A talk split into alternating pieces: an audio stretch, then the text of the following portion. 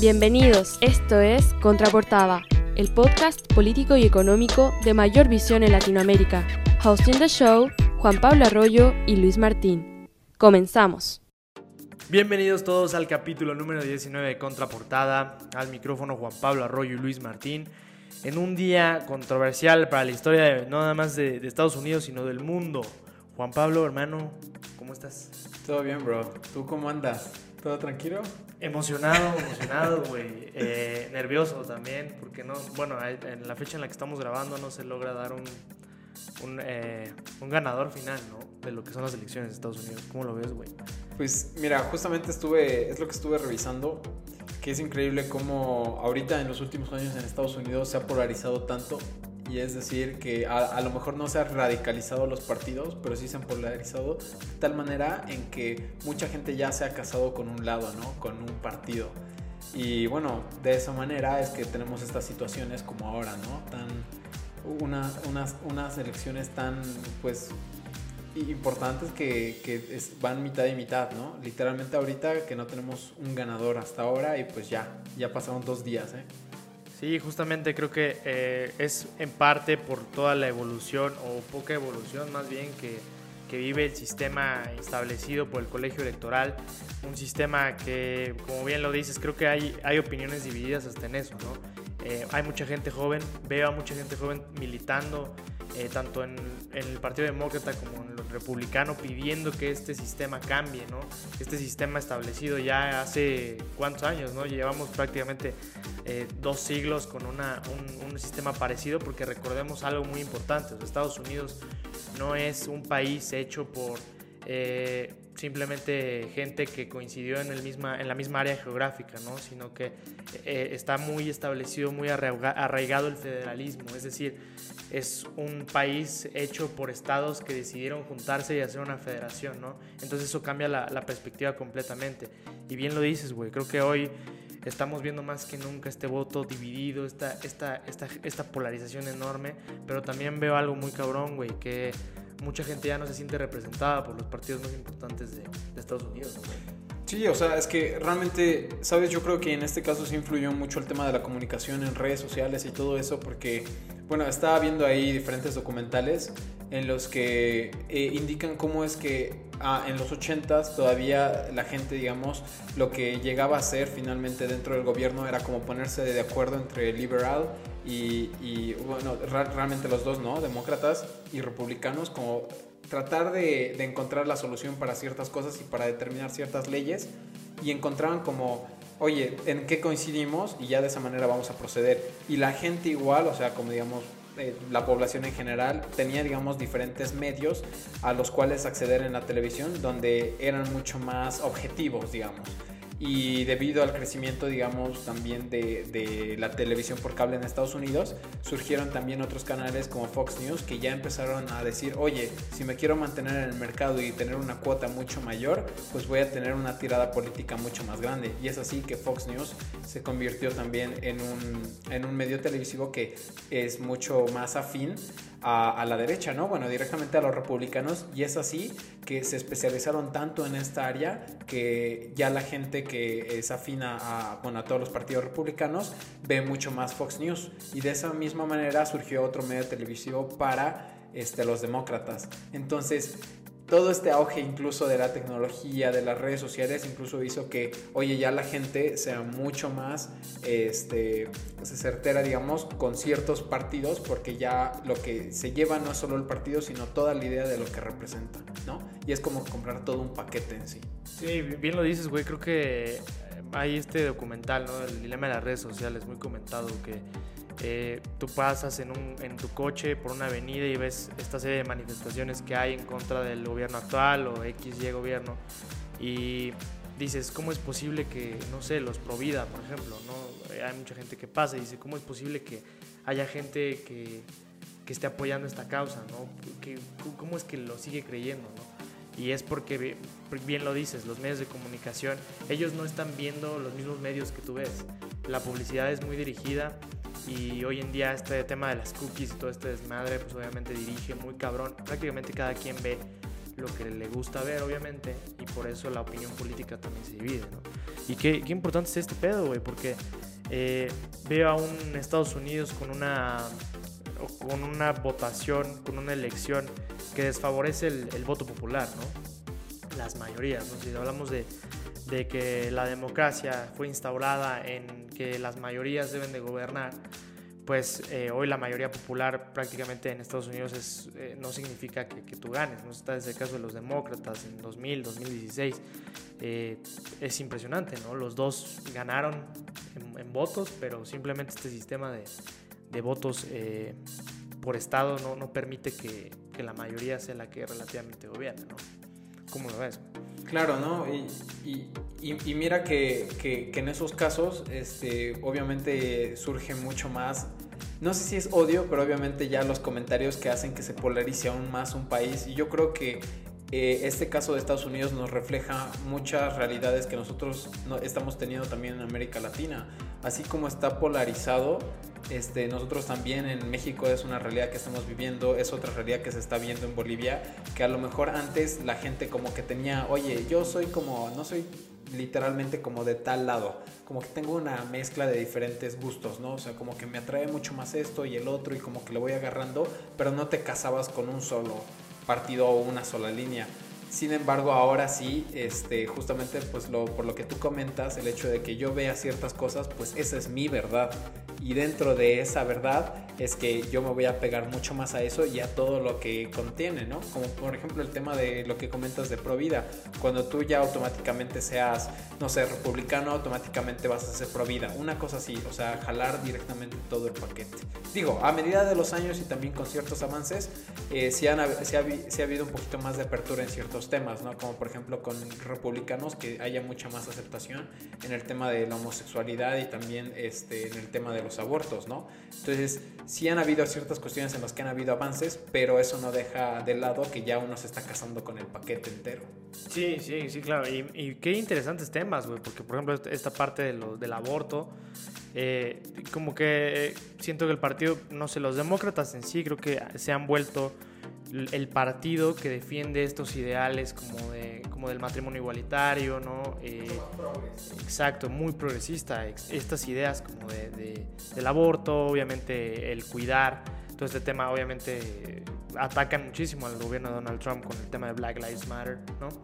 Pero pues creo que también hay muchas cosas dentro del Partido Demócrata, por ejemplo, que no eh, se están viendo representadas por la gente que antes era demócrata, ¿no? Hoy en día creo que también le han dado un giro intelectual al, partido, ¿no? Es un poquito igual ya como que el partido de los intelectuales y creo que es lo que ha favorecido un poco a los republicanos, que, que bien lo dices, que se ha polarizado tanto.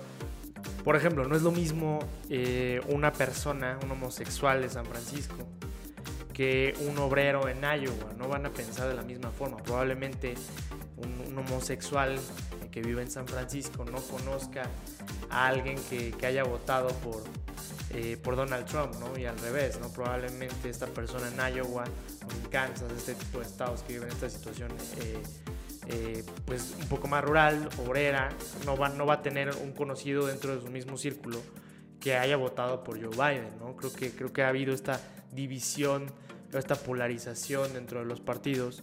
Eh, y, te digo, creo que eh, Joe Biden ah, tiene que, en ese sentido los demócratas tienen que incluir un poco más eh, a la población rural, un poquito como lo que ha hecho, lo que ha absorbido el Partido Republicano. Claro, no, yo, yo, creo que la estrategia que utilizó el Partido Republicano en específico en 2015 Donald Trump fue justamente para las actividades primarias, ¿no? Como digamos, todas estas personas que se dedicaban, digamos, a esta actividad agrícola, como tal, este, vieron en Donald Trump una nueva promesa en la que se iba a preferir mucho más los productos americanos al ponerle ciertos aranceles a los productos que venían de actividades primarias por parte de Europa. Entonces dijeron, no, pues este, siendo Estados Unidos un gran consumidor, por ejemplo, de vino, no sé, de ciertos productos, pues van a decir, este, ya no van a consumir tanto, digamos, el producto europeo, sino van a eh, consumir mucho más el americano justamente por el tema arancelario, ¿no? Entonces yo creo que por esa parte sí fueron muy estrategas, digo, por el tema de California, por ejemplo, de este caso que me dices, eh, una persona homosexual de de San Francisco. Yo creo que también algo sumado ahí es que en San Francisco, en todo lo que es Silicon Valley, todo lo que es California, también se vio pegado por parte de ciertas políticas de Donald Trump en, temas de inmigración, ¿no? Finalmente, el tema de que creció muchísimo California también fue gracias a que pues más de la mitad de su población este, es, eh, viene de diferentes lugares, entonces hay mucha población inmigrante y bueno, estas políticas finalmente llegan a afectar el crecimiento de este estado, entonces obviamente van a tener una tirada mucho más ahorita eh, por, el, por toda la situación, este, mucho más para los demócratas, ¿no? Sí, sí, sí, ¿no? Y toda esta parte de Los Ángeles mega desarrollada, ¿no? El conglomerado más desarrollado, ¿no? La cosmopolita más desarrollada de todo, de todo el país. Y bien lo dices, creo que para mucha gente que incluso critica a Donald Trump, el, el orden por el cual eh, lo critican creo que primero va sobre el manejo de la pandemia. Como segundo punto tal vez podríamos ver esta situación con, con grupos vulnerables o con esta parte de la discriminación como el movimiento de Black Lives Matter, pero creo que al final viene la economía, ¿no? Al final viene esta parte de crítica hacia la economía, que es lo que el, miedo que tienen de hecho eh, todos los republicanos o esta parte de, esta gente de campo, porque tienen miedo a que Joe Biden le cierre, ¿no? Y no nos vamos nada más al campo, nos vamos a las industrias agrícolas, sino que también el, el ejemplo más claro nos es en Las Vegas.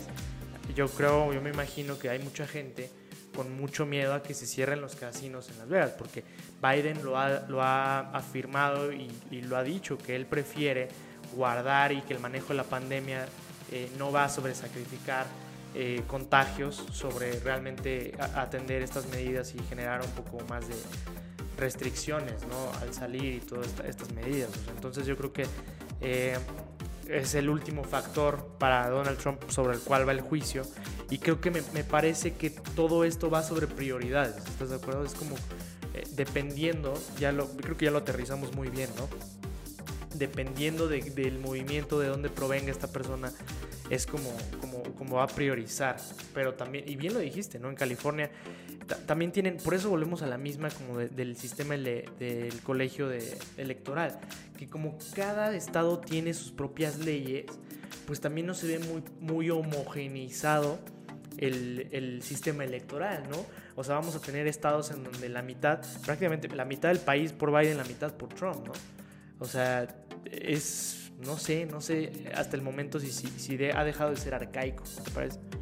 Sí, bueno, en, en, esta parte de que, de que comentas es finalmente lo que se va a hacer es muy diferente a lo que se está prometiendo, ¿no? Que creo que es lo que también nosotros vimos en el primer punto que tomas, digamos, en el tema de Las Vegas, de lo que realmente se va a hacer. Pero que uno puede ser mucho escándalo, ¿no? Escándalo, pues, de mercado, ¿no? Escándalo político más que todo, pues, para estar al alza, ¿no?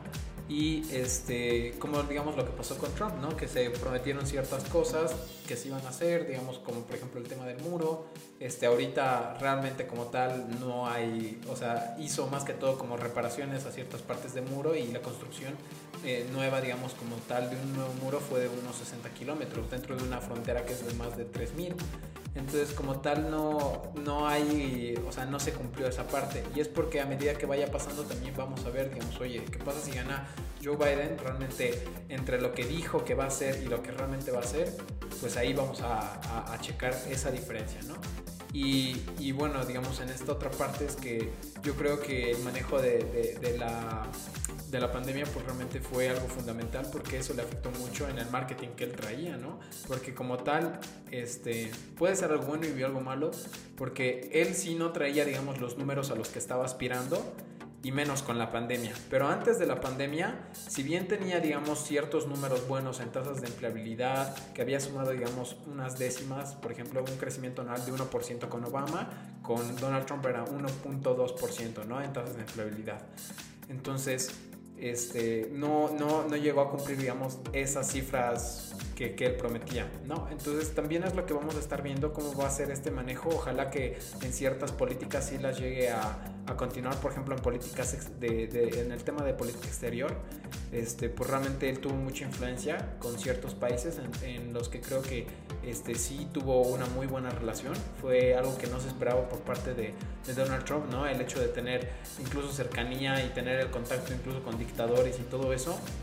Y también en ser, digamos, un, el primer presidente desde 1980 en, en no declarar la guerra ¿no? Entonces, como tal, creo que en temas de política exterior, este sí tuvo una, ajá, tuvo una buena jugada. Digo, otro tema ya sería China, que es toda la guerra comercial, pero ese ya es otro boleto, ¿no? Entonces, como tal, ahí sí, en el tema de guerra comercial, pues él quería cumplir esa, esa promesa, ¿no? De, de cambiar, este, que pues realmente eh, se consuma mucho más en, América, pero al final terminó este, pues perjudicando mucho más a grandes corporativos que finalmente tienen que comprar una materia prima mucho más cara y también a los mismos pobladores que tienen que estarse privando de comprar otros bienes por comprar unos bienes que son mucho más caros. Entonces creo que en esa parte sí tuvo una gran falla y pues bueno, ahorita es lo que estamos viendo, ¿no? Todos estamos a, a la vista de qué, qué, es lo que va a pasar, qué es lo que no va a pasar, pero en cualquiera de las dos situaciones al que le toque, pues realmente le toca un escenario totalmente diferente que al que se tenía en años anteriores. Sí, creo que va a ser eh, un escenario completamente complicado. Se habla mucho, este meme, por ejemplo, que está, está muy viral, ¿no? De eh, los que creen que la política migratoria va a cambiar con Biden, ¿no? Y, bien hablamos de, incluso lo hablamos aquí en Contraportada, en, un podcast ya anterior sobre toda esta atmósfera de, Estados Unidos, y aquí dijimos, ¿no? Que de hecho Biden iba a ser presidente. Nosotros lo vieron aquí primero. Pero bueno, o sea, eh, creo que bien lo comentamos ese día, eh, Barack Obama fue incluso el que realizó más deportaciones que que las que ha, habido con Donald Trump. Entonces, bien, eh, si Biden es presidente, que lo más probable es que mañana Nevada termine de dar el, conteo y, haya nuevo presidente de Estados Unidos. No, nadie se atreve todavía a decir nada. Digo, este, este, este episodio va a salir cuando esperemos que haya un veredicto. Pero bueno, eh, Biden va a recibir un escenario o recibiría un escenario con una pandemia impresionante, ¿no?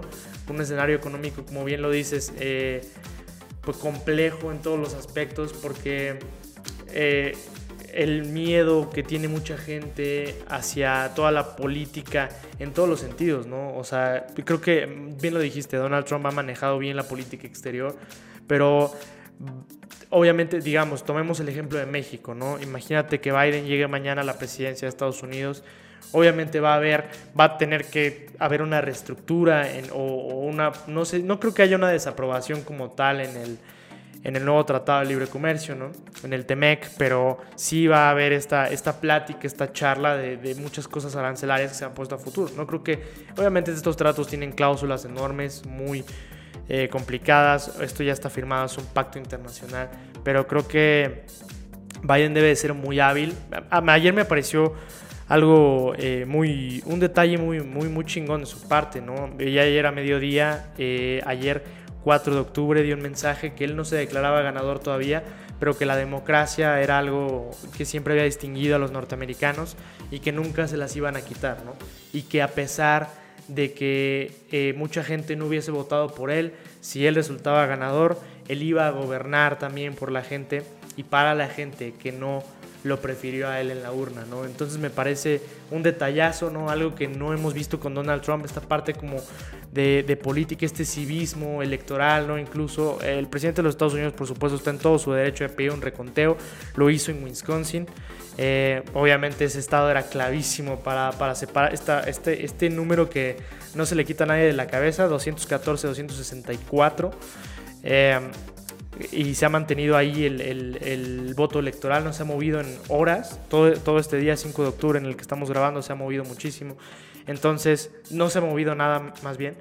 Entonces, este, está en todo su derecho de hacerlo, de pedir este reconteo, pero cabrón, eh, creo que falta un poco más de civismo electoral en todos los sentidos. Me parece que el colegio electoral debería de encontrar un verdadero motivo o un punto para los republicanos para detener el conteo, ¿estás de acuerdo? O para de plano echarlo para atrás, que es algo que no ha sucedido en otras elecciones, pero sí eh, esta parte como de, dejar de ver al, opositor como un enemigo, ¿no? Y empezarlo a ver como lo que realmente es. Eh, un, más que un contrincante político, eh, un, opositor como tal, ¿no? Un opositor político que al final puede terminar gobernando también, Claro, ¿no? Y totalmente de acuerdo, porque creo que ya se ha estado relacionando mucho y todos nos hemos involucrado con mucho más por el tema de las redes sociales, eh, eh, a un nivel en el que existe una división tan fuerte en que es mucho más escándalo de mercado que civismo,